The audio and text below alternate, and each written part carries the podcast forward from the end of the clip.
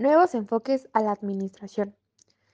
Este podcast es presentado por la Preparatoria o Universidad Texcoco de Mora.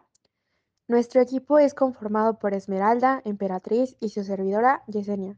Esperamos que les guste y que sea de su interés. Comencemos. Antes de abordar el tema sobre un nuevo enfoque de la administración del desarrollo humano, es necesario retroceder cuando Frederick Taylor inició con su administración científica, las primeras teorías sobre la administración de las organizaciones y su visión del papel del hombre en ellas.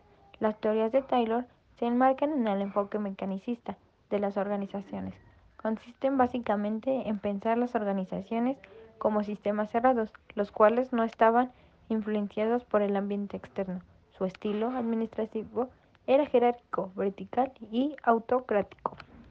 Las funciones del administrador, es decir, el proceso administrativo, no solo forman parte de una secuencia cíclica, pues se encuentran relacionadas en una interacción dinámica.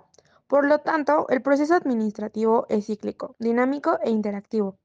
Las funciones administrativas, en un enfoque asistémico conforman el proceso administrativo cuando se consideran aisladamente los elementos planificación, organización, dirección y control.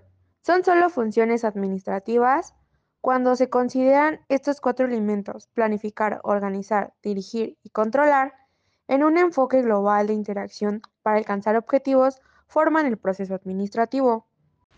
La administración es una actividad mecánica dependiente de hábitos que deben ser superados con el propósito de alcanzar un comportamiento correcto. El éxito de un administrador no está totalmente correlacionado con lo que le enseñaron, ni con su brillantez académica, ni con sus aspiraciones personales de, de, poner en práctica lo que aprendió. Estos aspectos generalmente están condicionados por características de personalidad y por el modo de actuar de cada persona. A continuación daremos enfoque a los principales de la administración. Reingeniería fue una recreación al abismo colosal existente entre los cambios ambientales veloces e intensos y la incapacidad de las organizaciones para ajustarse a ellos. La reingeniería se fundamenta en cuatro palabras clave a saber, radical, drástica, procesos y fundamental.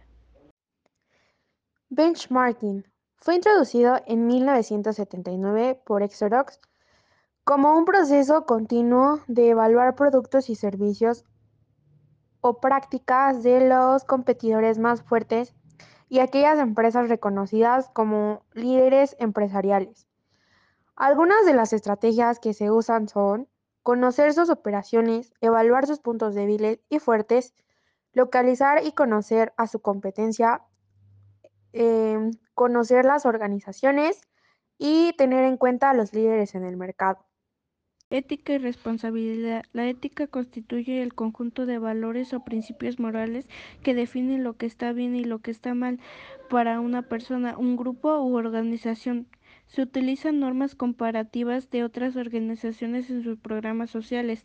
También se incorporan objetivos sociales a su planeación estratégica. La era digital. La era digital, la computadora, la Internet y las modernas tecnologías están llevando al mundo a esta nueva era. Esta era tiene como fuente principal una organización de Internet y una relación de complementos externos. Esperamos que nuestro podcast haya sido de su agrado. Agradecemos su atención y su interés. Esto es todo, todo de nuestra parte.